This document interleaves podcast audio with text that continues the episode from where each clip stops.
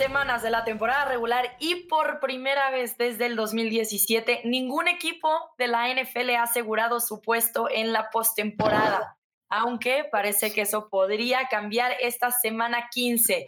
Ha sido toda una semana muy movidita para la NFL, lidiando con pandemia, premiando territorios internacionales y hemos visto hasta despidos de entrenadores en jefe. De todo eso vamos a platicar hoy en NFL Live, el podcast en español. Yo soy Rebeca Landa, bienvenidos y como cada semana estoy acompañada por Pablo Viruega y Tapa Nava. ¿Cómo estás, Pablo?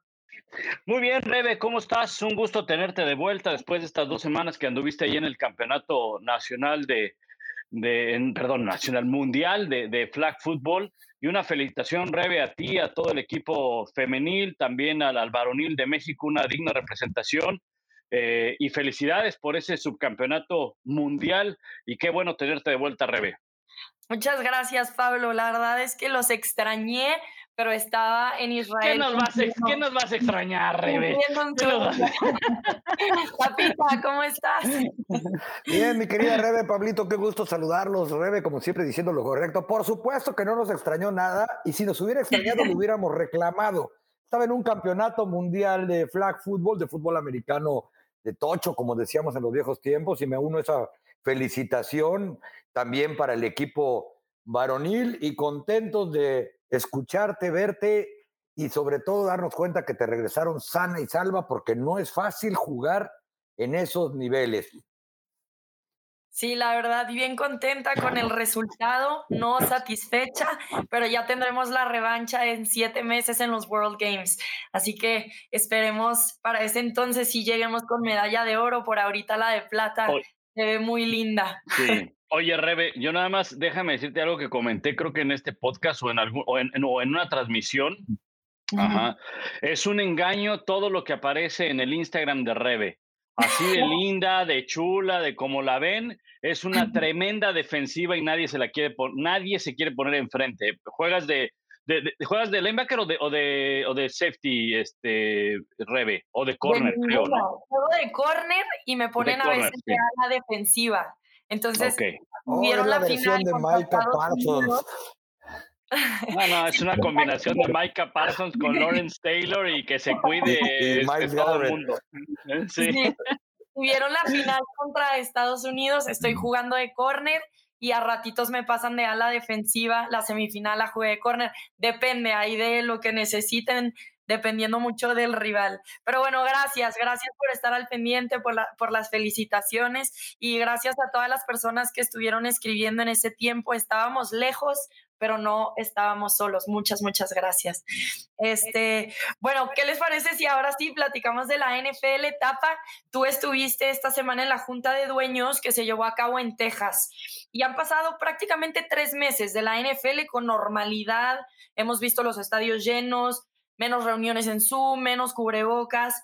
Pero estos últimos tres días han sido duros para la NFL en cuestión de pandemia. Prácticamente 100 jugadores han dado positivo por COVID. ¿Qué se habló en la Junta de Dueños acerca de estas medidas que se tendrán que tomar? Sí, Rebe, la verdad que tuve la oportunidad, fueron aquí en Dallas, a unas 20 millas de las instalaciones de los Cowboys, donde antes estaba el viejo Valley Ranch en las colinas. Pablito conoció aquello, aquellos lugares en los viejos tiempos, y no es que hubiera estado más relajado, más bien los protocolos estaban funcionando, como dijo Roger Goodell, es decir, a los que tenemos la oportunidad de ver la práctica, que en el caso de los Cowboys de 100 que había al día le bajaron a menos de 25, es porque te prueban cada semana, porque la gente que está ahí ya mostró cartillas de vacunación si no eres jugador, porque acuérdense que para los jugadores no son obligatorias hasta el momento, eh, etcétera, que ya cumpliste con los protocolos. Entonces es una especie de mini burbuja para los que podemos estar cerca de la operación de fútbol americano.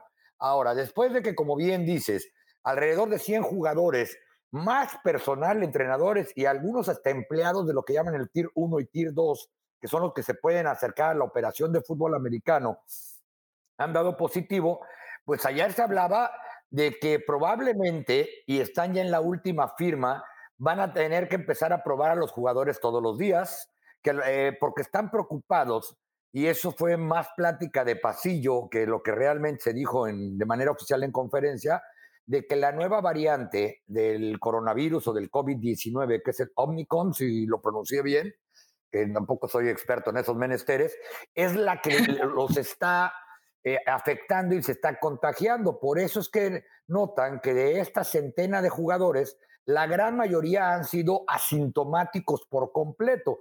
Entonces, una de las resoluciones que se acordó ayer con el sindicato de jugadores es que van a tratar de bajar a que ya no tengan que esperar por lo menos una semana y dar dos, dos negativos en 24 horas los jugadores que estén vacunados.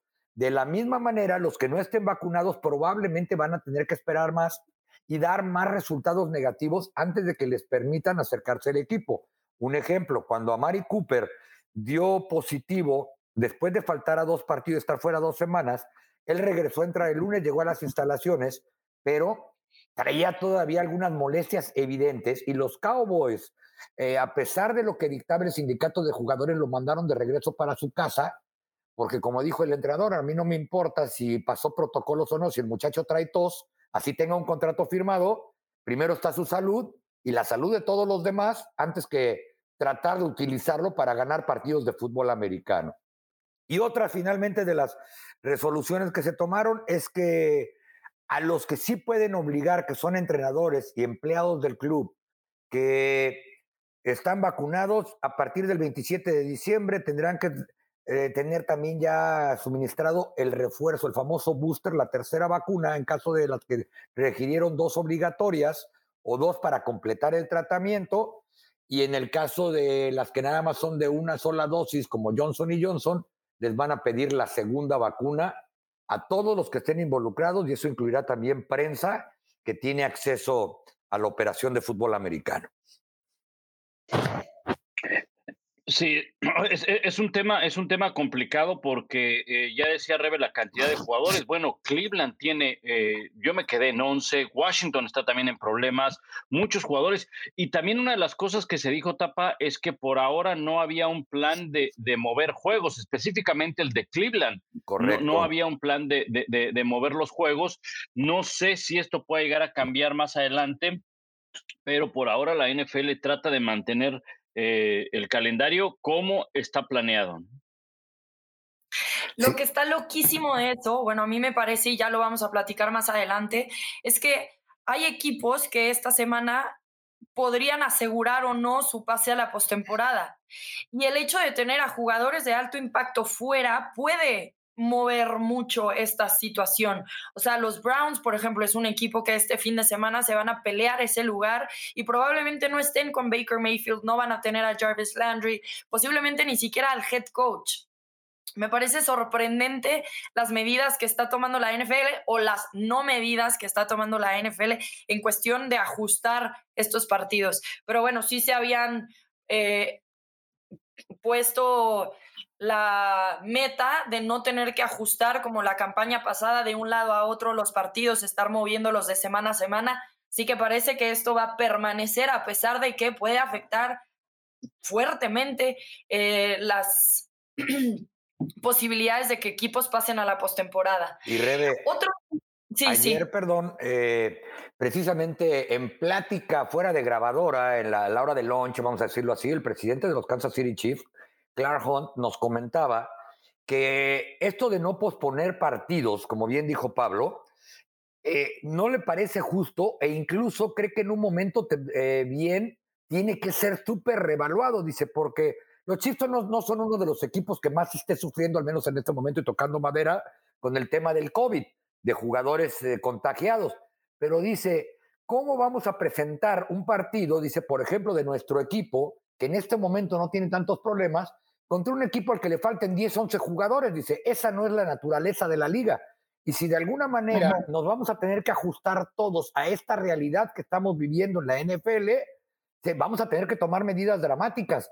Este, y dice, no sé si será posponer, alargar, cancelar o, tomar ejemplo de otras ligas como en las grandes ligas, la temporada 2020 y 2021, Hubo equipos que no completaron el calendario porque ya no tenían necesidad, estaban prácticamente eliminados de postemporada. Entonces, bueno, pues ni modo. Este, y no se los vamos a poner en el porcentaje de ganados y perdidos tampoco al rival. Entonces, eso es de lo que hablabais y se me hace que tiene mucho sentido. porque de lo que más se habla en esta liga es que no es la NBA, no es la Fórmula 1, mucho menos las grandes ligas en las que ya sabes quiénes son los equipos que van a ganar prácticamente cada semana. Claro, claro. Incluso, o sea, porque a ver, ¿cuánto tiempo llevamos diciendo cuando se acabe la pandemia? Ya van a ser dos años. Y ahora viene una nueva cepa y un nuevo virus que ahora se llama Omicron, que, o sea, nunca sabes cuándo va a terminar esto, ¿no? Yo me pregunto, la NFL debe de preguntarse para la temporada 2022 si deben de dejar una semana extra o empezar una semana antes para que puedan mover cualquier cosa en caso de que se necesite. Porque sí me parece grave que ahora entrando en la semana 15, donde hay muchas implicaciones, los equipos estén en riesgo de pasar o no por un virus que lo decía también uno de los dueños de los equipos, estás peleando contra un fantasma, o sea, no sabes ni dónde golpear porque te ataca por un lado donde ni siquiera lo estás viendo. Sí, y, mire que la liga ha tomado muchas medidas y ha tratado de, como dice el Tapa, de, de, controlarlo, ¿no? Eh, con base a, vacunas, hay jugadores que no, no, se quieren vacunar, bueno, pues tienen que tomar otro protocolo y, y, está ese riesgo.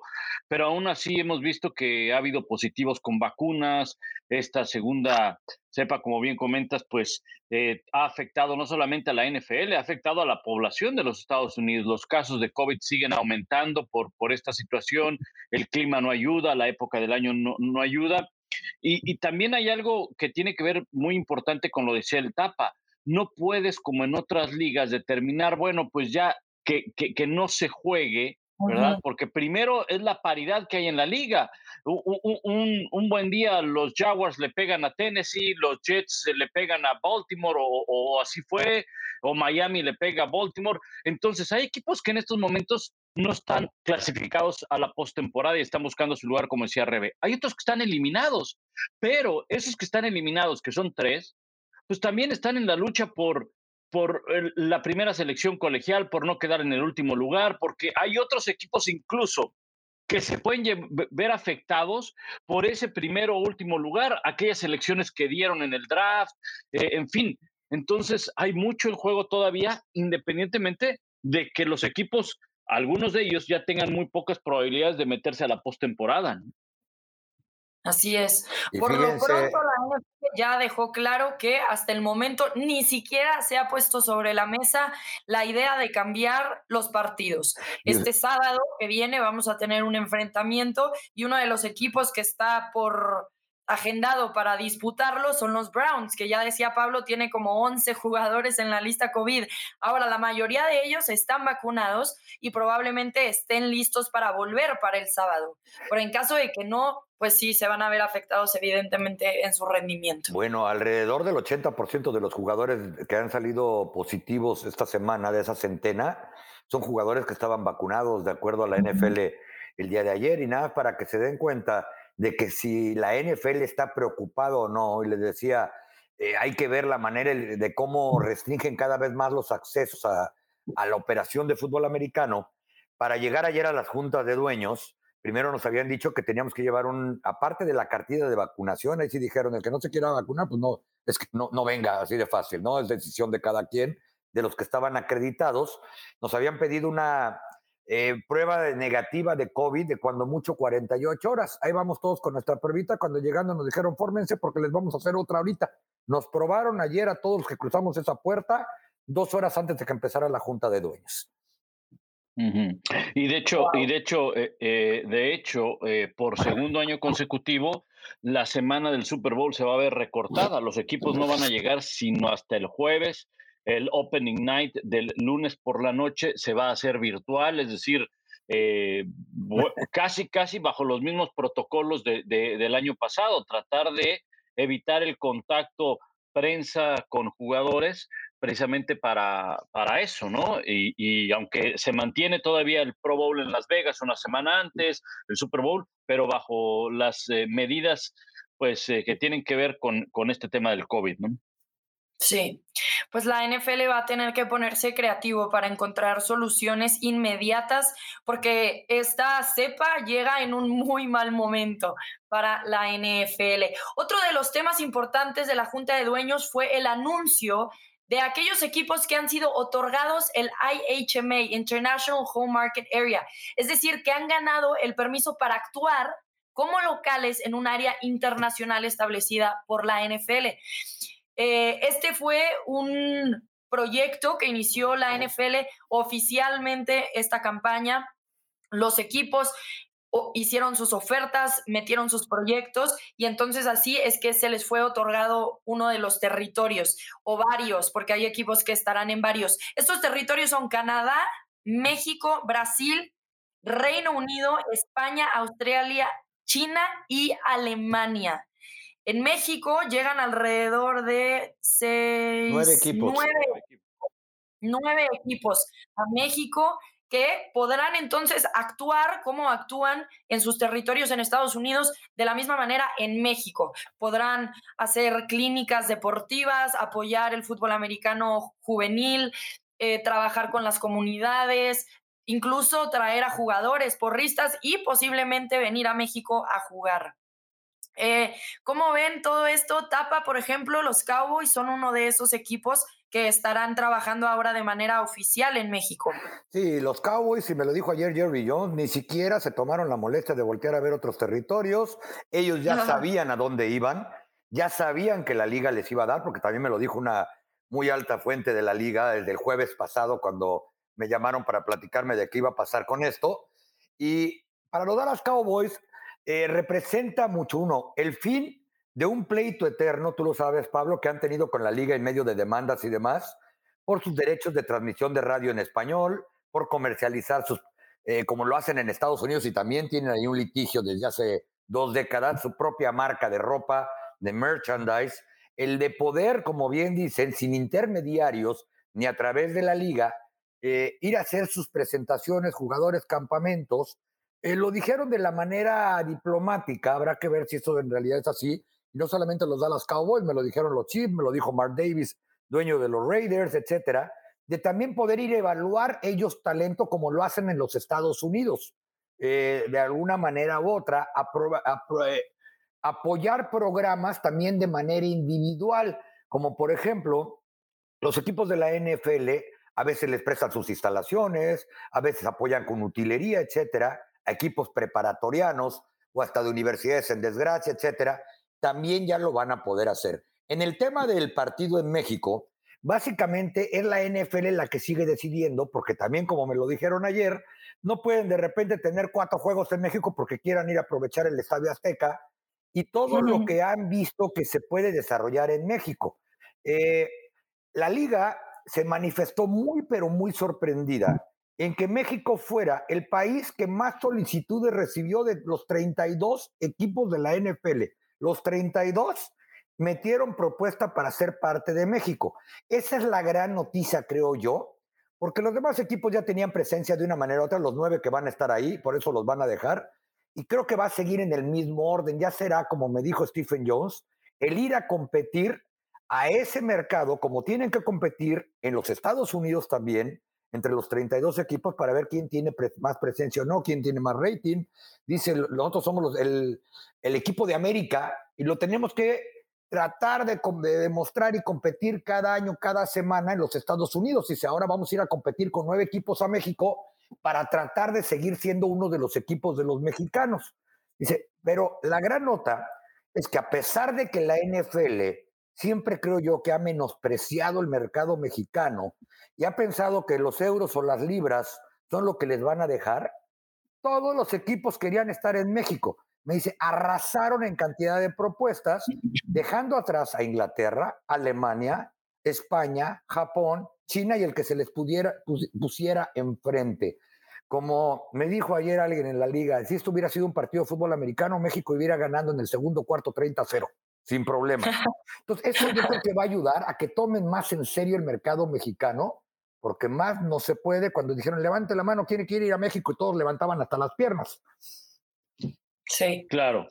Sí, la verdad es que es una muy buena, muy buena noticia porque pues durante mucho tiempo la presencia de la NFL en nuestro país, o bueno, en México, eh, había sido por esfuerzos individuales, eh, esfuerzos em, empresariales, ¿no? De agencias que traían equipos para hacer, pues, clínicas de cocheo.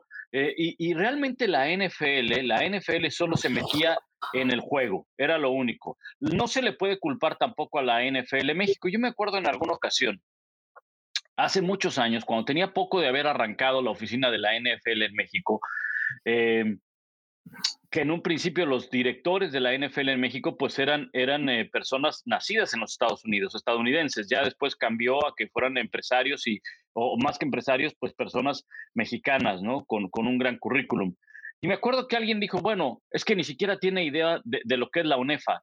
Entonces yo volteé y me acuerdo que le dije al colega, le dije, ¿y tú crees que le interesa saber cuál es la UNEFA? Esta es una oficina de negocios es una oficina donde tienen que ver patrocinios. O sea, la NFL no abre una oficina en México para buscar talento. Eso fue hace muchos años. Ahora la cosa ha cambiado y empiezan a acercarse más al aficionado con otras cosas como lo que decía el Tapa, ¿no? Buscar de qué manera puedo llegar a ese territorio donde no solamente tengo fanáticos, sino que tengo conocedores, porque esa es la gran distinción que tiene México del resto de los países fuera de los Estados Unidos, salvo Canadá.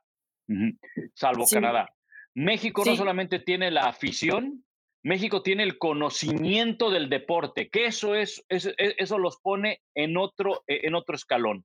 Y los equipos que seleccionaron, creo que en, eh, de cierta manera tienen un arraigo muy importante en varias partes del territorio nacional o en todo el territorio nacional. Por ejemplo, Arizona tiene una parte muy, muy fuerte, pues en toda esta zona de Sonora del norte, no se diga Los Ángeles, los Raiders, eh, Houston también, con todo lo que es Monterrey, Nuevo León, y, bueno, pues obviamente Broncos, Dallas, Pittsburgh son equipos que, que, nacionalmente, al igual que los 49ers, lo siguen, ¿no? Entonces, creo que este sí va a ser un paso más hacia adelante del incremento de la presencia de la NFL, que ya es muchísima, en territorio mexicano.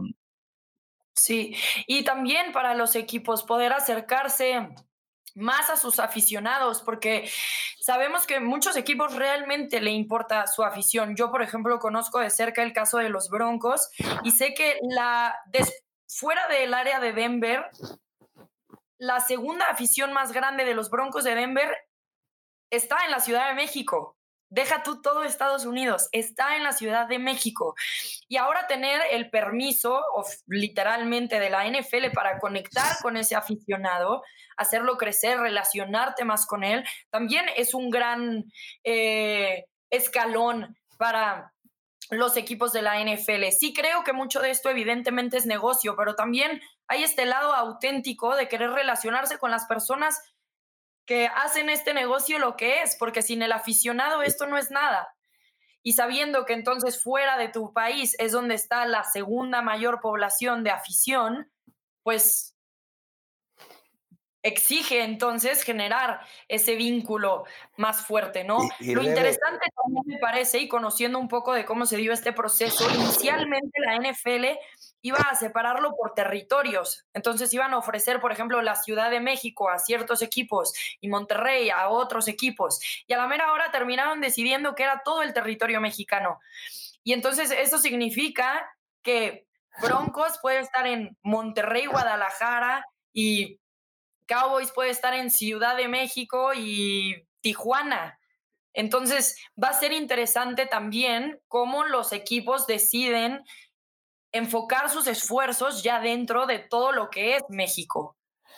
Y Rebe, más importante, porque obviamente se quieren acercar a la afición para hacer negocio. De eso se trata la liga, es una liga profesional y al final del día, pues el aficionado es el que termina manteniendo, pagando y disfrutando y, llorando y absolutamente todo eh, lo que tenga que ver con, con la NFL. Eh, parte de este arreglo, eh, diría yo, es que, en pocas palabras le dijeron, si no me vas a ayudar, tampoco me estorbes. E, este arreglo también permite no ser bloqueados en muchas cosas, como le sucedía por la liga o por trámites burocráticos. Eh, ¿A qué me refiero con bloqueados?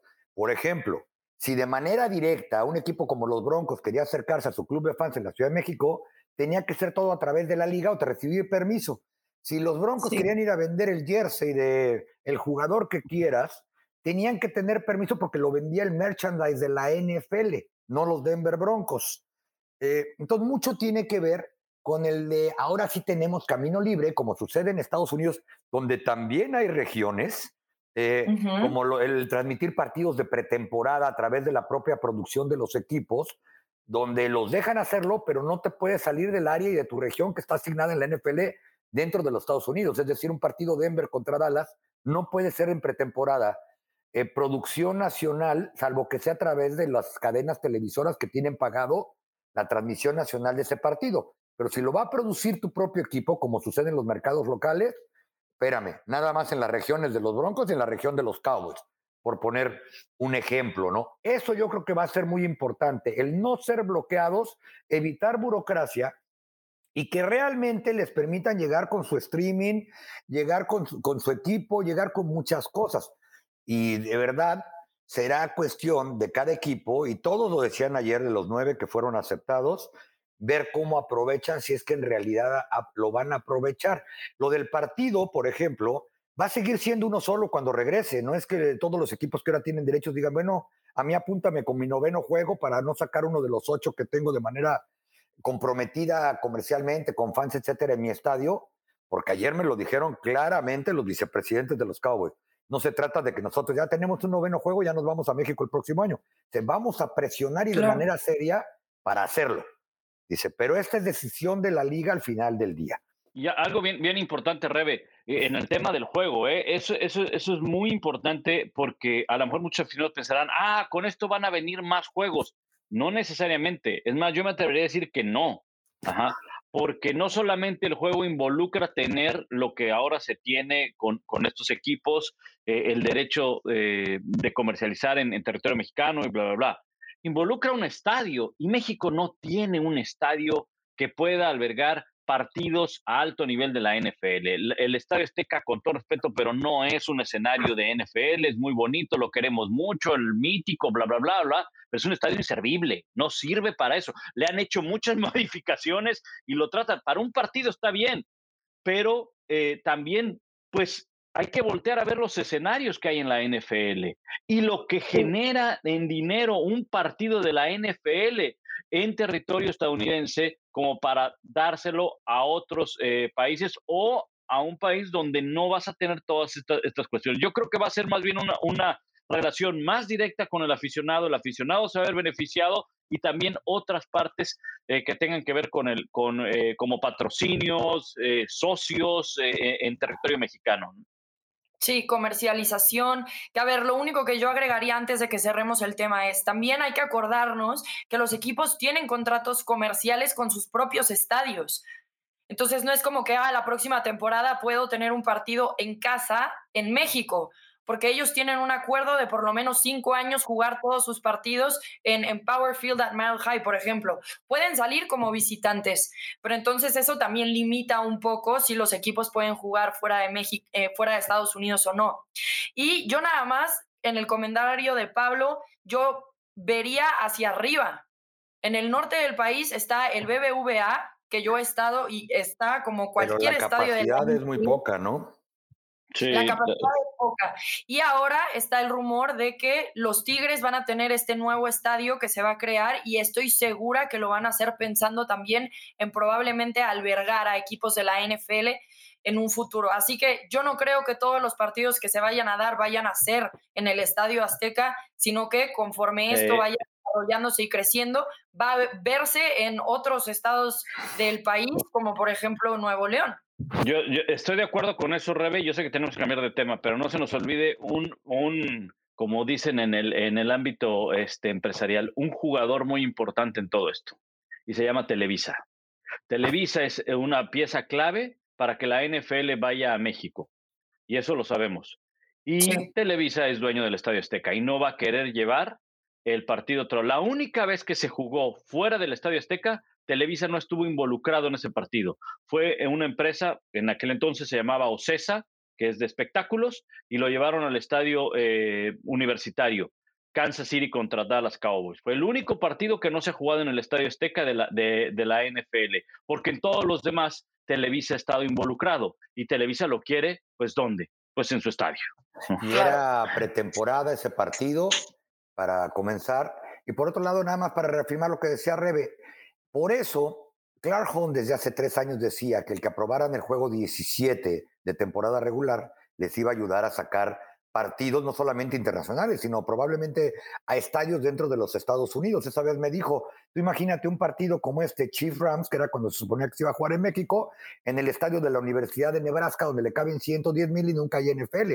Sería un exitazo y abriríamos mercados nuevos dentro de Estados Unidos. Por eso los Cowboys, una de las pocas oportunidades que tienen de ir a México, y lo reconocieron ayer en entrevista a los vicepresidentes, es el próximo año porque es cuando a la conferencia nacional les toca el noveno partido como locales. Este año le toca a la conferencia americana, porque desde que construyen los nuevos estadios está comprometido para ocho partidos de temporada regular en la venta del nombre, suite, palcos, concesiones, todo. Dice, el próximo año tenemos el noveno, no es tan fácil tampoco, la NFL tiene que decidir, pero al final del día es de las pocas libertades que hay en el futuro inmediato de ser locales en otro lugar. Bueno, hablando de estadios, una de las noticias que dieron los eh, dueños también es que Las Vegas fungirá como escenario principal del Super Bowl 58 en el 2024. No nos podemos detener ya a platicar de esto, pero sí es una noticia importante. Ese partido se iba a llevar a cabo en el Superdome, pero por temas legales con Mardi Gras, entonces quedó en el aire, aplicó Las Vegas y acaba ganando el Super Bowl 58. Una también de las noticias con la que nos despertamos esta mañana fue el despido del el ex entrenador en jefe de los Jaguares de Jacksonville, Urban Meyer. Al parecer, la noticia salió un poco después de la medianoche, así que a pocas semanas de que termine la NFL y Shan Khan, dueño del equipo, ya había dicho que se iba a esperar hasta final de la temporada. Resulta, Pablo, que sale otra noticia que como que no da opción de que esto se prolongue más. Sí, eh, la, noticia que se da, pues de que eh, el periódico eh, Tampa, Bay Times publica una nota donde el pateador de goles de campo declaró que eh, Urban Mayer en la pretemporada lo pateó, eh, así nada más, lo pateó este, mientras estaban haciendo el, flex, ¿verdad? Y esto se une eh, pues a una serie de, de, cuestiones. Josh Lambo, Josh Lambo, el, el, que fuera pateador precisamente, y, lo que ocurre con todo esto es que, pues es una serie de cosas que trae Urban Meyer desde que llegó a Jacksonville. Contrató a un eh, eh, entrenador que lo tuvo que correr al otro día porque pues salieron a conocer eh, varias acusaciones en contra de este entrenador que había pues utilizado comentarios inapropiados contra personas afroamericanas y demás. Luego, el tema de Tim Tivo y la locura que lo quiso poner como ala cerrada y, lo acabó corriendo, ni siquiera se jugó este, ni, un scrimmage eh, Tim Tivo. Luego, cuando andaba de, ahí medio alegre con una mujer que no era su esposa, coquetón, ajá, este, y luego esto, pues ya dijeron, ¿sabes qué? Hasta aquí, mi hermano. Y llégale. Y las críticas le han llovido a Urban Mayer pero duro, duro, un una falta de liderazgo y creo que se ve, se ve definitivamente eh, en el, en el equipo. Eh, incluso también le comentó a sus eh, asistentes que los llamó perdedores en la semana, losers y no sé qué tanta cosa. Y más allá de, de, de, toda esta cuestión, fíjate cómo echan a perder el año de un coreback que acaba de llegar como Trevor Lawrence, ¿no? ¿A dónde vas a llegar? ¿Quién te va a tomar? ¿Bajo qué, bajo qué ambiente vas a trabajar? y es un año que se echa a perder y es un año que pierde eh, Jacksonville en todo este proceso de, reconstrucción eterna que tiene, ¿no? Y más importante, Pablo Rebe, creo yo que es eh, no solamente el que echen o que pasen un año, la golpiza que le han metido a Trevor Lawrence por el, el relajo que traen en absolutamente todas las áreas. Es decir, no es que haya mejorado o empeorado Trevor Lawrence, sino físicamente es muy desgastante, mentalmente ni se diga. Va a tener que venir otro entrenador y otro coordinador con ideas nuevas y en la velocidad de la NFL es complicado ajustar. Pero sí, yo creo que Urban Meyer nunca supo dónde estaba parado y la gran diferencia, y eso también para muchos aficionados que nos escuchan, entre el fútbol americano colegial y el fútbol americano profesional. Eh, nunca se pudo ajustar. Eh, probablemente, no sé, y reitero, es una suposición mía, a lo mejor la patadilla que le dio a George Lambo era así como motivacional, de que pasa, Ojo, a un muchacho millonario, famoso y demás, a lo mejor no le pareció el chistorete, si es que así fue, porque no creo que a su pateador haya llegado a quererle dar una patada en la pierna para antes de un partido de pretemporada para ver si lo lastimaba, ¿verdad? O, este, o el hacer algunos comentarios de, hola losers, reitero, no lo sé, pero a lo mejor ni siquiera lo hizo con tal saña, pero en la NFL hay que tener mucho cuidado de lo que haces. Hay que recordar cuando dijo que Trevor Lawrence estaba en competencia durante el training camp para ser este titular o no. Aquí mismo en el podcast nos reímos de eso y seguramente eso le daba a él este, mucha motivación de cuando Tim Tebow jugaba en Florida y a pesar de que ya era el ganador del Heisman, a lo mejor Tebow se prendía y con eso acá lo voltearon a ver todos y le dijeron, ¿really? O sea, hasta, hasta el dueño, ¿no? E, es decir, un cúmulo de cosas que quizá por todo lo que había ganado como entrenador colegial, quizá por la fama que venía precedido, había sido un analista de televisión que cobraba millones de dólares también, etcétera, pues pensó que él podía llegar con esos mismos aires de grandeza a un lugar donde era absolutamente Johnny Nobody en términos del juego. Eh, y ahorita el Urban Meyer se ha de estar cortando las venas diciendo en qué momento se me ocurrió salir del retiro, si probablemente ya sería el head coach de Notre Dame o de USC. Esa es la realidad. Y también el, el, ¿Cómo decirlo? Bueno, a ver, para empezar, esto de que si pateó o no a su pateador y con qué intención lo hizo. Si yo, por ejemplo, leí la nota esta mañana de lo que dijo tal cual el pateador y dijo, a ver, no me pateó con todas sus fuerzas, pero si sus fuerzas son 10, yo digo que me pateó en un 5. Y luego el jugador reaccionó obviamente y le dijo entre groserías, no me vuelvas a patear en tu vida, a lo que Urban Meyer le contestó, soy el maldito entrenador en jefe y te pateo cuando quiera. Y entonces, o sea, más allá de si te pateó o no te pateó, pero si ves que a tu jugador le molesta, pues no le contestas eso. Gran parte de lo que estaba sucediendo también era que se estaban perdiendo el vestidor, o sea, con actitudes así. Entonces, a mí me parece una falta de madurez impresionante. Eh, no sé cómo manejó sus equipos en el colegial. Me sorprende que no haya salido noticias de este tipo anteriormente del entrenador. No sé si se le subieron los aires llegando a la NFL, pero para mí es este hombre emocionalmente, psicológicamente no está preparado para manejar a un equipo lleno de adultos, porque eso es lo que son los jugadores de la NFL. Lo que a mí más me da lástima es mucho lo que menciona Pablo. Es como, eres selección de, eres la primera selección del draft, pero ¿a qué costo? Porque llegas a un equipo en el que todo ese año no te puedes desarrollar, ni siquiera tienes a un entrenador, una buena base que te apoye en tu desarrollo. Y ese primer año para mí es fundamental. ¿Cuántos jugadores no hemos visto seleccionados en primera ronda que acaban siendo nadie en la NFL? Y espero que no sea el caso para Trevor Lawrence. Pero este año, sin duda alguna, para mí es un año perdido para él, porque no, como bien mencionan, no es que él haya jugado peor, es que no tenía un buen escenario para crecer y desarrollarse, mucho menos un buen equipo de apoyo. Y eso es importantísimo cuando tienes la primera selección del draft.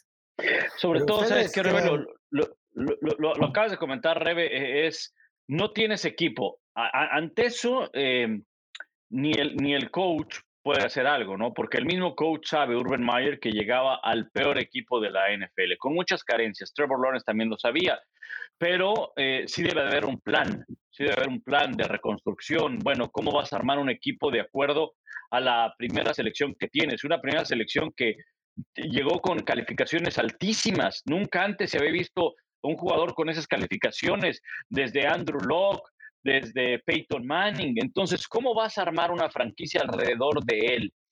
Y, queda claro que más allá de que no había plan, porque probablemente existía el plan, no lo sé, lo que sí nos dejen claro es que no había personalidad, no había liderazgo de Urban Meyer. Decías, ¿cómo no había salido en el pasado cosas de estas? Probablemente salgan, probablemente vayan a salir. El tema es que cuando tú eres entrenador colegial, el jugador se siente tan comprometido con el coach, de que le ha dado una beca, de que lo tiene en un programa eh, eh, exitoso, de que la esperanza de llegar a la NFL, en la NFL ya no hay esperanza, en la NFL es cobro mi cheque y hay respeto y somos profesionales, ¿no? Y el tema está claro, Urban Mayer no está listo para ser un entrenador de la NFL, para ser un entrenador profesional y deja muchas dudas de lo que hizo como entrenador colegial de acuerdo al liderazgo, no de acuerdo a los resultados. ¿Bajo qué costo consiguió esos resultados? Pues eso ya lo sabremos si es que abren la boca los jugadores de, de, donde estuvo, de Florida y de Ohio State, ¿no? Y, de Utah, donde, donde también estuvo, ¿no? Y a eso iba yo precisamente. ¿Ustedes creen que si Josh Lambo hubiera estado en la Universidad Estatal de Ohio o en Florida, le iba a contestar a su head coach, no me vuelvas a patear nunca? Una, Urban Mayer ni le contesta porque al día siguiente ya no está en la escuela. Dos, a eso iba yo en mi comentario anterior, que nunca supo adaptarse Urban Mayer a lo que sucede en una universidad a lo que sucede en la NFL, porque aparte, mucha de la idiosincrasia e incultura, diría yo, con la que crecimos muchos, es que con tu jugador como entrenador había que ser rudos. Entonces, el, entrenador te habla como quiera y te, dice lo que quiera y tú le contestas y no le contestas y no aguantas porque eres rudo, ¿no? Como eh, ¿Qué te hubieran dicho cuando jugabas, Pablo? Si le hubieran, te dan una patadita ahí, sales con camino, me vuelvas a patear, se mueren de la risa todos en, en aquellos viejos tiempos en los que jugábamos fútbol americano. Te forman para que todos te pasen a patear. Exacto, día de tu cumpleaños, vamos al algódromo. Espérame, yo no quiero cumplir años, ¿no? Porque me van a poner una pela a todos. A eso me refería con la incultura y que nadie le explicó o pensó que Urban, por apellidarse Meyer, le iba a aguantar un pateador que le dijera eso. Y casualmente también hay que tomarlo como es en este momento. Ya estaba perdido el vestidor. Urban Meyer hizo lo suficiente para que sus jugadores ya lo abominaran. Eh, y se nota en que porque ahorita es cuando George Lambo eh, suelta el comentario, cuando yo él sabía que en este momento terminaba de sepultar a Meyer en su carrera como entrenador de los Jacksonville Jaguars. También por eso llegan ahorita. Y como bien dice Pablo, dentro de dos semanas no va a ser Ezequiel Elliott, no va a ser este, el coreback. Van a ser los muchachos que ya casi no jugaron, los que se van a comenzar a quejar de todo lo que les hizo Urban Meyer. Si alguna vez el mismo Joe Burrow dijo, no, yo me tuve que transferir de Ohio State, eh, no dijo nombres de entrenadores, ni mucho menos, porque a mí simplemente no me pelaban y yo sabía que yo era el mejor coreback que tenían en el roster. Si no me voy a sí. State, no estaría en Cincinnati en este momento. Eh, cuando lo eh, dijo, cuando ya sabía que iba a ser la primera selección global de la NFL. Oye, nada más para, para aclarar y, y, dejar algo, este, valga la redundancia, bien claro, ¿eh? No porque en el pasado haya ocurrido, quiere decir que esté bien. O sea, no porque en el pasado el entrenador era rudo en todos los niveles de fútbol americano. No estamos comparando el nivel que llegamos a jugar, en el que tú has jugado, Rebe. Eh, eh, no, no, estamos comparando eso. O sea, en todos los niveles de fútbol americano, en el pasado, el entrenador era rudo, el entrenador era agresivo, el entrenador te jalaba de la barra, Ajá. el entrenador te, te, te, daba de tablazos, porque así ocurría, te pegaba con el, con el listón del silbato. Uh saquémoslo, saquémoslo del territorio de fútbol americano. Ajá no contaban nuestros, nuestros padres o quizás hasta nosotros mismos cuando éramos pequeños que un maestro aventaba el, borrador. No porque en el pasado ocurra, sí, la verdad, no porque en el pasado ocurría, quiere decir que, que todo estaba bien. No, no por eso dije que era la incultura con la que se vivía el fútbol americano, una incultura tremenda. Eh, siempre he dicho que en los viejos tiempos, no solamente en México, en Estados Unidos, donde sea, antes no cayó un niño por golpe de calor, no, no pedir tiempo para tomar agua era como, ah, no aguantas, no eres rudo. Para tomar agua cuando estabas entrenando a 35 grados centígrados. Entonces, eh, eh, y hoy más que nunca, donde pues sí eh, se, se, ha trabajado mucho en este tema del respeto, de la igualdad, de, de, de, todo lo que sabemos, pero insisto, no es porque, o sea, los tiempos cambian, pero es que a veces, a veces caemos en esta fácil filosofía de que, ay, pero en el pasado no manches, hasta, hasta te agarraban a tablazos y tú te reías. ¡Ay, estaba bien! ¿No? O sea, este, este, esto, estaba bien. No, está mal, estaba mal. Y lo que, lo que hizo Urban Mayer, yo insisto. Además, no fue que realmente te diera risa. exacto. La novatada y además, Puma, no vayas más lejos. Exacto, pero además, Tapa, a ver, y Rebe, estamos hablando de un ambiente profesional, o sea, de un ambiente profesional. No lo traslademos a nuestro partido de fútbol, soccer, a nuestro equipo de fútbol americano. No, no, no, no. Estamos hablando de una empresa, mega empresa, mega negocio que es NFL, donde hay profesionales. Entonces, es inaceptable que un coach haga eso, por muy poco, muy leve, muy tranquilo que haya sido, ¿no? Sí, sí, o sea, quieras o no, es ambiente laboral. O sea, si tu jefe ahorita llegara y le pegara a tu computadora, no te, no te irías a quejar con recursos humanos o te dijera palabrotas, no irías a quejarte con recursos humanos. Es exactamente lo mismo, este es un ambiente laboral y se tiene que respetar como tal. La noticia salió apenas, pero en ese entonces, cuando sucedió en pretemporada, el jugador hizo que su agente lo reportara con el equipo y el equipo estaba muy consciente de que esto era algo que había sucedido. Ahora sale a la luz y obviamente Shan Khan se queda sin opciones. Así que los Jaguares a partir de diciembre 28 pueden empezar a buscar nuevo head coach, también de acuerdo a las nuevas reglas que se establecieron. Eh, las últimas dos semanas de temporada regular puedes empezar a buscar nuevo entrenador en jefe si es que corriste a tu anterior.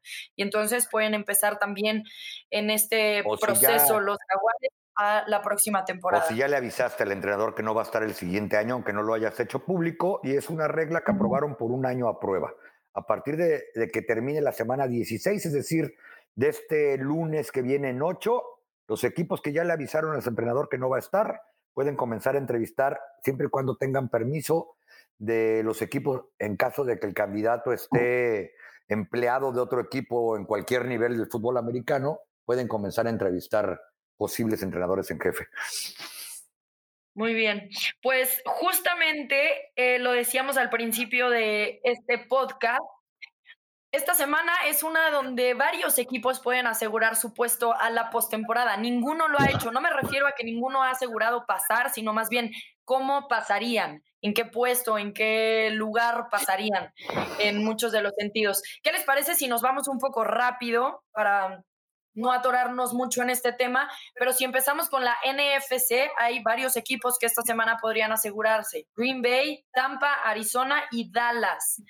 El único equipo eliminado oficialmente de la postemporada en la nacional son los Lions con récord 1-11-1. Así que de estos equipos, ¿a quiénes vemos pasando? O si de una vez quieren sumar al tema, ¿cuál de estos sería el partido imperdible que no, que no podemos perdernos? Bueno, eh, yo creo que, eh, a ver, el, equipo que puede definirlo rápido es eh, Green Bay. Green Bay puede ser campeón de la división con una victoria, ¿verdad? Y con una derrota, o bien, o bien, con una derrota de, de Minnesota. Creo que en este momento Green Bay es el mejor equipo de la conferencia. Me atrevería a decir que es el mejor equipo de la NFL por el equilibrio que tiene, por la forma que tiene, de, la manera como está jugando Aaron Rodgers. Y bueno, Green Bay estará jugando en Baltimore. No es partido fácil, pero por los problemas que pasa Baltimore en la ofensiva sobre todo, creo que es un partido en el cual pudiera ganar Green Bay. Green Bay es favorito y de paso, pues de una vez salvamos por, por ese partido. Es favorito por cinco puntos y medio. Yo sí veo Green Bay ganando y con eso asegurando el título de su división, metiéndose a postemporada. Sí, yo creo que otro equipo que puede clasificar a postemporada esta semana, porque no es tan complicado en el buen sentido de la palabra, aunque el partido, la verdad, no creo que sea de los favoritos para ver de nadie, son los, precisamente los Dallas Cowboys. Ellos ya su número mágico, dirían en el béisbol, es de uno. Los Cowboys pueden avanzar a postemporada con un triunfo o que pierdan eh, los Eagles y o eh, el equipo de Washington. Prácticamente está en su bolsillo pasar a playoff porque además tienen enfrentamiento directo contra los New York Giants, que pues ellos ya están más allá del límite del bien que del mal, son completamente intramusculares, diríamos, lo diríamos esta semana. Y otro equipo que puede avanzar y convertirse ya en equipo de postemporada en la conferencia nacional son los Bucaneros de Tampa Bay, que tampoco la tienen tan, tan difícil, tienen que ganar y esperar que pierdan Minnesota y San Francisco.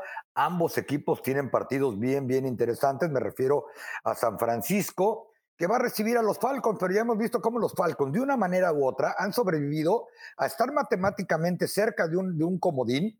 Tienen marca de seis ganados, siete derrotas, cuando era un equipo que yo pensé que no iba a ganar más allá de tres partidos. Y Minnesota, pues nunca sabes qué esperar contra ellos. Van contra un rival divisional, Chicago, y Chicago en su casa, con el clima que va a haber en Soldier Field contra unos Vikings que hace tiempo que juegan bajo techo, no sería tan descabellado pensar que Chicago le pueda ganar a Minnesota. Así que yo creo que no está tan distante en la clasificación esta semana de los Tampa Bay Buccaneers. Sí, Arizona sería el último que tiene récord 10 y 3, líder del oeste, y ellos pasan si ganan contra los Lions, y ya sabemos quiénes son los Lions, el único equipo eliminado, así que ellos también van a asegurar el oeste de la nacional. Si nos pasamos a la AFC, no hay tantos equipos que pueden asegurar. Ahí están los Patriotas con récord 9 y 4. Necesitan varios resultados, pero comienza con ellos ganándole a los Colts. Y después los Titans, también récord 9 y 4. Aseguran si ganan contra los Steelers y si los Colts pierden contra los Pats. El resto de las divisiones están completamente abiertas. De la AFC, ¿qué partido no debemos perdernos? Bueno, uno eh, es precisamente el de los Pats contra Indianápolis, ¿no? Ese es un muy buen partido. Creo que puede ser un partido en el cual eh, Indianápolis no solamente eh, se afiance como uno de los equipos de postemporada, en este momento es el mejor comodín que hay, sino pueda ponerle presión a Tennessee en la lucha por el título de la división. Va a ser una, muy, una prueba bien interesante para los Pats, para la defensiva. Es en Indianápolis. Indianápolis es un equipo que como que tenemos la idea de que siempre está eh, de forma irregular jugando Carson Wentz, pero el juego terrestre, la defensa ha sido clave a lo largo de la campaña y años anteriores. Este para mí es un, partido bien interesante y que puede poner a prueba un poquito a, los Pats si realmente para lo que algunos creen es un equipo de, Super Bowl. Yo le sumaría el de los Titans en Pittsburgh. ¿Por qué? Porque a falta de tres semanas después de, esta, de la siguiente jornada, prácticamente los Steelers se despiden de sus esperanzas de postemporada si pierden contra los Titans y los Titans, como ya mencionaba Rebe, eh, pues tendrían pie y medio dentro de los playoffs por tercer año consecutivo y seguramente pues eh, Rebe sabrá que también los Bengals y los Broncos se van a dar un muy buen tiro. Sí, eh, sí, porque el oeste de la americana está abierta. Yo sé que los Chiefs ahorita están como favoritos, pero van a jugar contra los Chargers este jueves por la noche. Ese va a ser un partido muy interesante. Yo lo pondría en la lista de imperdibles. Y los Bengals contra los Broncos. Ahí todavía el oeste de la americana está abierta. Sin duda alguna, el partido de esta noche va a ser importante. Si ganan los Chargers, me parece que se ponen en la cima de la división con las dos victorias sobre los Chiefs. Y entonces descartarían a Pat Mahomes y el resto de los Kansas City de asegurarse ese puesto. Así que bueno, esos son los partidos que nosotros les recomendamos. Ya nos estamos acercando a las fiestas decembrinas y eso agrega un partido este sábado. Ya estamos acostumbrados al jueves, domingo y lunes por la noche. Pero bueno, ahora tendremos también un partido este fin de semana extra para que no dejen de anotarlo en su calendario. ¿Algo más que les gustaría agregar antes de que nos despidamos? Eh, bueno, no, nada más estén al pendiente de las transmisiones, por supuesto. El sábado hay dos partidos, Raiders Cleveland y Pats contra Colts. El domi eh, este jueves, eh, ya el del jueves por la noche, y ya no hay equipos que descansan, ya descansaron todos los que tenían que descansar, así que tendremos 16 partidos cada semana.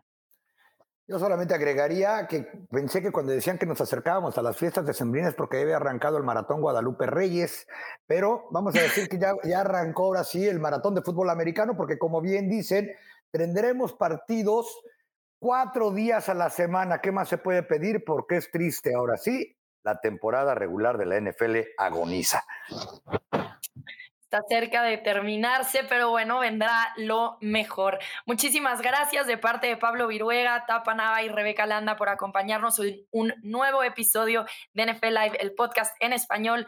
Nos escuchamos. Hasta la próxima.